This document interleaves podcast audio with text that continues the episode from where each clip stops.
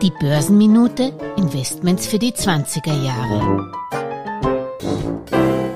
Nicht nur die Aktienbörsen, auch der umsatzmäßig größte Finanzmarkt der Welt, der Devisenmarkt, schwankt derzeit gewaltig. Für Unsicherheiten sorgen zum einen natürlich die Russland-Invasion in der Ukraine und die resultierenden Sanktionen, zum anderen aber auch die Inflationsbekämpfung durch die Notenbanken. By the way, gestern war ich auf dem Vorkongress in Wien unterwegs. Auf der Finanzfachmesse war die Mehrheit meiner Gesprächspartner der Meinung, dass die US-Notenbank Bank Fed im Mai dann doch stärker auf die Bremse steigen wird, wie ursprünglich erwartet, da sie hohe Inflationsgefahr für bedrohlicher einschätzt als das Abwürgen der Konjunktur durch höhere Zinsen, sprich durch eine Straffung der Geldpolitik.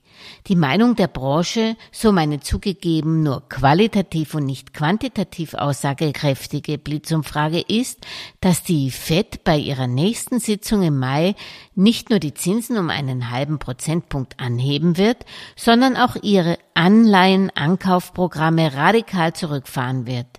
Dann noch höhere Zinsunterschiede zu Europa locken in Folge die Investoren in die USA und stärken den Dollar zusätzlich, während der Euro obendrein durch den Krieg in der Ukraine und den Zwangsumtausch in Rubel bei Energieeinkäufen aktuell abgestraft wird. Nachdem der russische Rubel im Februar um rund ein Drittel zum Euro abgewertet hatte, zeigte die Ankündigung des russischen Präsidenten, Gaslieferungen und andere Exporte in unfreundliche Staaten nur noch in Rubel zu akzeptieren, tatsächlich Wirkung.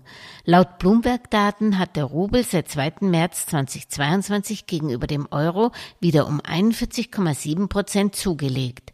Der Euro schwächelt zuletzt gegenüber den meisten Währungen.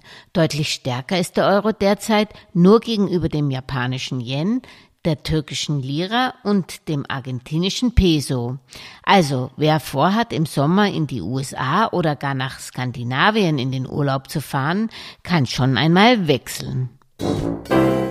Alles Gesagte ist nur die persönliche Meinung von Julia Kistner und daher keine Anlageempfehlung und keine Rechts- und Steuerberatung. Für Verluste, die aufgrund von getroffenen Aussagen entstehen, übernimmt die Autorin Julia Kistner keine Haftung.